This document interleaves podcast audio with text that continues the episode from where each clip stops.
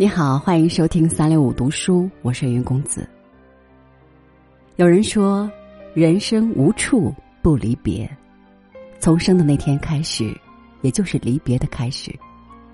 所以在生命的旅途中，每个人都会面临各种各样的离别，经受人生离别之苦的一次次摧折，一次次与不得不离别的人和事挥泪作别，直到生命的尽头。今天为您读林清玄先生的《惜别的海岸》。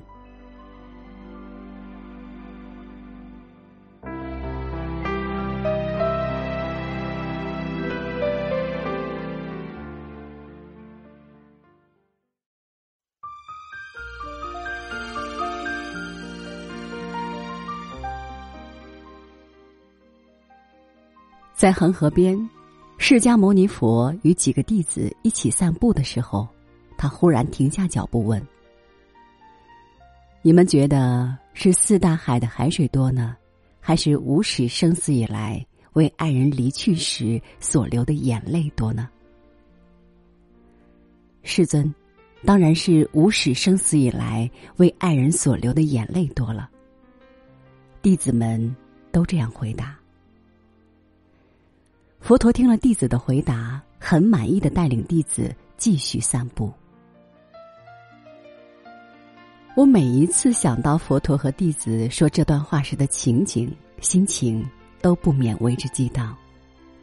特别是人近中年，生离死别的事情看得多了，每回见人痛心疾首的流泪，都会想起佛陀说的这段话。在佛教所阐述的有生八苦之中，爱别离是最能使人心肝摧折的了。爱别离指的不仅是情人的离散，指的更是一切亲人、一切好姻缘，终究会有散灭之日，这乃是姻缘的实相。姻缘的散灭不一定会令人落泪。但对于姻缘的不舍、执着、贪爱，却必然会使人泪下如海。佛教有一个广大的世间观点，认为一切的因缘是由无始劫，就是一个无量长的时间来的，不断的来来去去、生生死死、起起灭灭。在这样长的时间里。我们为相亲相爱的人离别所流的泪，确实比天下四个大海的海水还多。而我们在爱别离的折磨中感受到的打击和冲撞，远胜过那汹涌的波涛与海浪。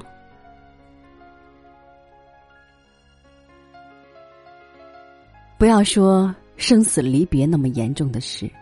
记得我童年时代，每到寒暑假都会到外祖母家暂住。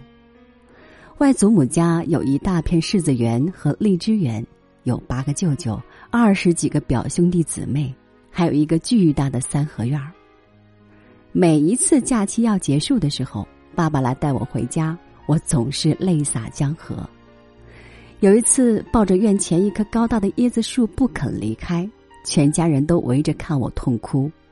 小舅舅突然说了一句：“你再哭，流的眼泪都要把我们的荔枝园淹没了。”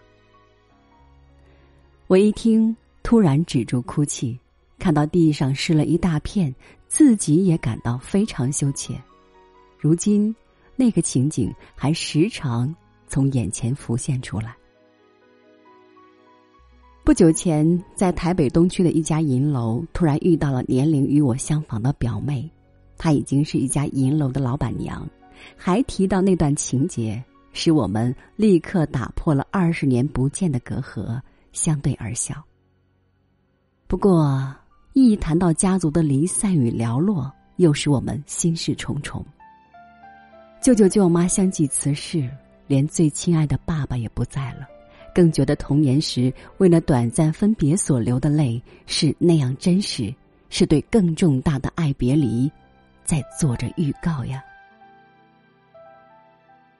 会者必离，有聚有散，大概是人人都懂得的道理。可是，在真正承受时，往往感到无常的无情。有时候看自己种的花凋零了，一棵树突然枯萎了，都会怅然而有失意，何况是活生生的亲人呢？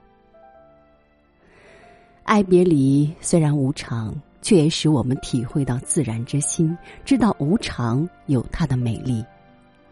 想一想，这世界上的人为什么大部分人都喜欢真花，不爱塑料花呢？因为真花会萎落，令人感到亲切。凡是生命，就会活动；一活动，就有流转，有生灭，有荣枯，有盛衰。仿佛走动的马灯，在灯影迷离之中，我们体验着得与失的无常、变动与打击的苦痛。当佛陀用大海来形容人的眼泪时，我一点都不觉得夸大。只要一个人真实哭过，体会过爱别离之苦，有时觉得连四大海都还不能形容，觉得四大海的海水加起来也不过我们泪海中的。一粒浮欧，在生死轮转的海岸，我们惜别，但不能不别，这是人最大的困局。然而，生命就是时间，两者都不能逆转。与其跌跤而怨恨石头，还不如从今天走路就看脚下。与其被昨日无可挽回的爱别离所折磨，还不如回到现在。唉，当我说现在的时候，现在早已经过去了。现在的不可驻留，才是最大的爱别离呀。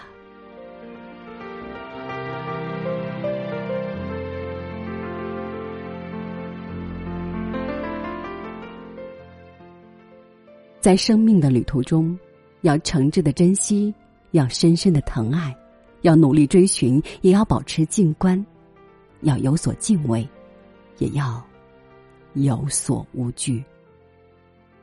好，感谢您的收听，我是云公子，咱们下期再见。